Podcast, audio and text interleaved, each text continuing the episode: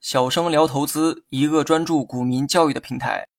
今天呢，咱们来讲一下 ARBR 指标的金叉和死叉。ARBR 指标有两条线，这两条线的周期啊一模一样，算法呢也非常的类似，所以本质上参考哪条线都一样。但是呢，每当指标中有两条线的时候，都会有金叉死叉的用法存在。于是呢，有些人啊可能会好奇，ARBR 指标也同样如此吗？我的答案呢是肯定的，不过呢，我不建议你用该指标去参考金叉死叉。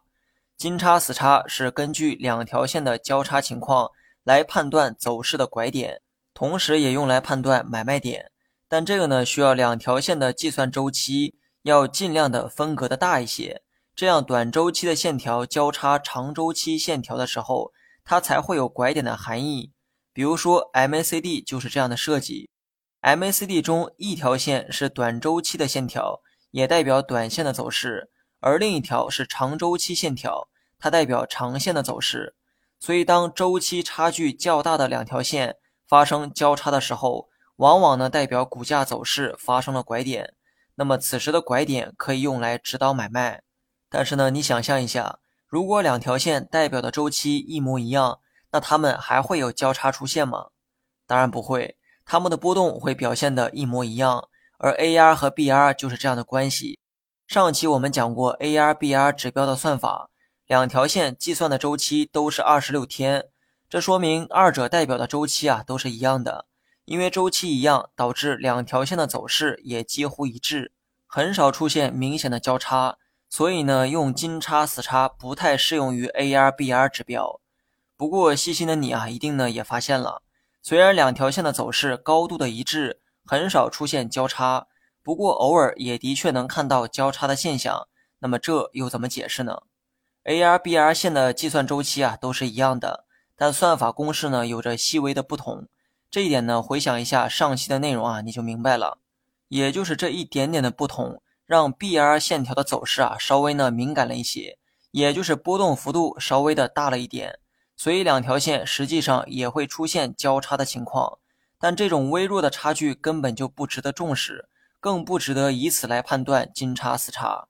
两条线百分之九十的时间波动频率都是一致的，根本看不到两条线大幅分离的情况。那么这就足以证明了一切。有些文章呢会教你 ARBR 指标可以参考金叉死叉，这点我也不否认哈。但我想告诉你的是。对失去作用的工具，不要纠结于工具本身的定义。比如说，锤子是用来钉钉子的工具，这个呢是人们对它的定义。但没有了手柄的锤子，本质上跟砖头没有什么区别，甚至它还不如砖头。这个时候，你就不能纠结于工具本身的定义，认为锤子还会比砖头好用，而是应该扔掉锤子，选择更趁手的砖头砸向钉子。所以今天内容呢，不是教大家利用指标。而是教大家如何做选择。所有人都在教你如何利用指标，如何使用这些工具。而我想教你，工具只是工具，能帮助你达到目的的东西都可以叫工具。固有思维呢，将会阻碍你成长的步伐。任何时候，你都要学会举一反三，活学活用。指标呢，我教了很多很多哈，而且每项指标的算法公式也都教过。教这些就是为了打开你的思维。让你认清指标背后的工作原理，懂得这些，你才有活学活用的能力，而不是只记住锤子就是锤子，砖头就是砖头，从来没想过二者的功能可以互换。好了，本期节目就到这里，详细内容你也可以在节目下方查看文字稿件。